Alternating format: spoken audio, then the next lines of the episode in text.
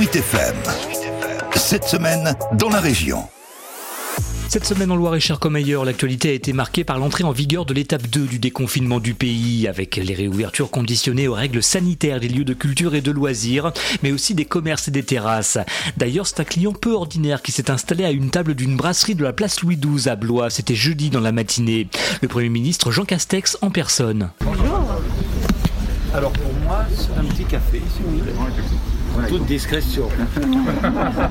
Évidemment, pour la discrétion, on repassera, car au lendemain de la réouverture des terrasses, Jean Castex est venu s'assurer à Blois du bon déroulement de cette reprise d'activité, quitte à faire quelques mises au point après quelques entorses aux règles sanitaires observées dans plusieurs villes de France la veille au soir. On comprend qu'il y a eu un engouement, mais j'appelle tout le monde, c'est notre intérêt commun à respecter les règles. On a organisé une rouverture progressive avec euh, des étapes, avec des protocoles qui ont été, je le rappelle, non pas imposés, mais concerté avec euh, des professionnels. Donc je pense c'est notre intérêt, tout le monde peut le comprendre, c'est notre intérêt collectif à tous de respecter les règles. Philippe Bahut s'est entretenu avec le Premier ministre. Le président de l'association des commerçants des vitrines de Blois a pu lui dresser un premier état des lieux et des états d'esprit. On va juste remonter euh, le fait qu'aujourd'hui euh, la situation n'était pas forcément très simple, même si effectivement on est heureux de cette réouverture et qu'on assiste quand même à une activité qui a l'air de reprendre. Les terrasses se remplissent et euh, on voit du monde dans la rue, donc c'est vrai qu'en termes de morale, en tout cas, ça fait déjà du bien. Les commerçants, euh, sur les premiers ressentis, c'est plutôt